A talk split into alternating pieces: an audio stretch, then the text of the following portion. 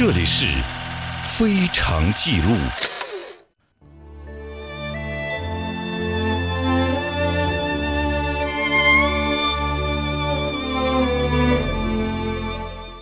在中国崇安县的武夷山，每当茶季来临，那些树上的叶子被采摘下来，运送到县城外的新村和赤石街，分门别类烘焙、调和并包装以后，再运至通商港口。包装在箱子里的茶叶从新村和赤石出发，水路跋涉，绕道行走，先是装在木筏上运至崇安。然后再由苦力们背着攀越武夷山，抵达江西铅山。这一路上，山道宽约六尺，路面是小方块的花岗岩铺就的。每次运送费时五十天到六十天之久。这些珍贵的茶叶在路上运行如此之长，再加上沿途有七个税卡，自然就提高了运费。到了广州，还要贿赂海关。而英国还有茶叶税，所以武夷茶在伦敦出售的时候，价格已经翻了好多倍。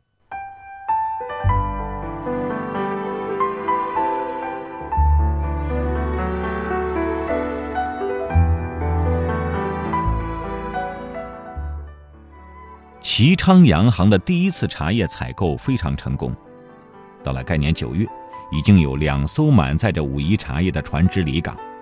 各国资金雄厚的洋行纷纷效仿，日后卢公明供职的琼记洋行也在第二年设立福州代办处。卢公明一定曾经亲眼目睹过春天福州港的盛景。武夷头春新茶上市之际，无数张挂着白帆的运茶船从福州港罗星塔下起航。那是英国造船师特地设计的中国茶叶飞简船，这让武夷新茶比从前提前了两个月到伦敦。在茶船到港的第二天，要是伦敦的杂货店在橱窗里没有摆出武夷茶，这家店的生意就堪忧了。于是，茶叶的输出量直线上升。一八五五年是一百六十多万磅，一八六零年就达到了四百万磅。在茶季开市之前，大量商业资本流入福州。是时候安静下来，聆听世界的过往了。是时候背起行囊，寻找祖先的足迹了。在斑驳的故事里，在历史的墙头，我听到风声、雨声，我听到真实的过去，而我转身，便看到了未来。非常记录。非常记录，发现历史，照亮未来。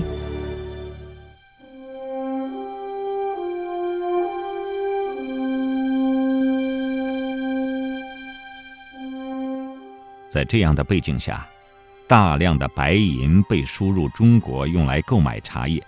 据估算，在一七零零至一八四零年，从欧洲和美国运往中国的白银约为一万七千万两。东印度公司的贸易逆差愈拉愈大。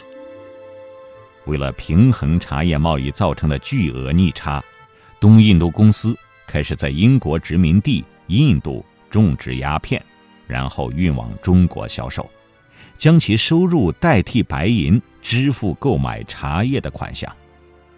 这样，英国人把工业品卖给印度，再通过走私把鸦片卖给中国，中国人。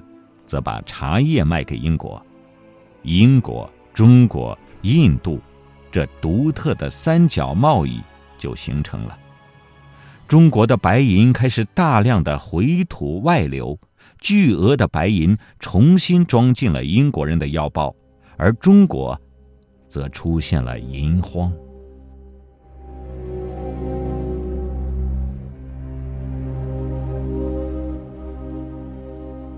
当卢公明来到福州的时候，他发现，这个城市的居民有如此多的瘾君子。据他说，截止到一八六三年十二月三十一日，福州进口货物总值超过一千零五十万美元，其中有一半是用来购买鸦片的。红茶是唯一重要的出口商品，而鸦片，则是最大宗的进口货。福州的鸦片馆甚至比米店还要多。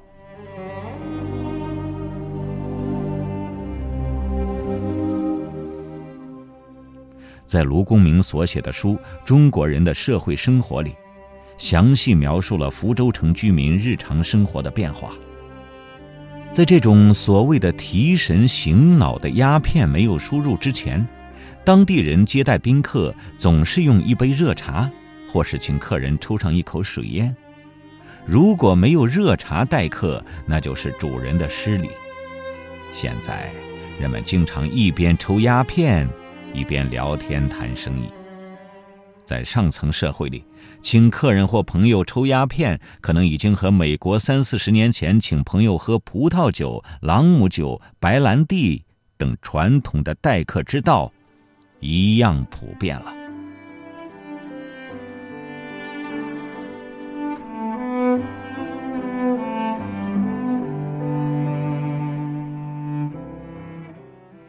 他看到。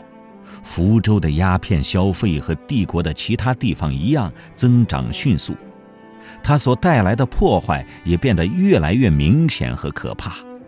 因此，虔诚的教徒卢公明写了中文小册子《劝戒鸦片论》。他向中国的瘾君子们推荐了一位高明医者，这位医者便是救世主耶稣。这位医生有奇方妙药。那就是上帝的福音。然而，一贯讲求实用主义的中国人反唇相讥：要是耶稣能帮人戒除鸦片，就拜他；不能革除，就不拜他。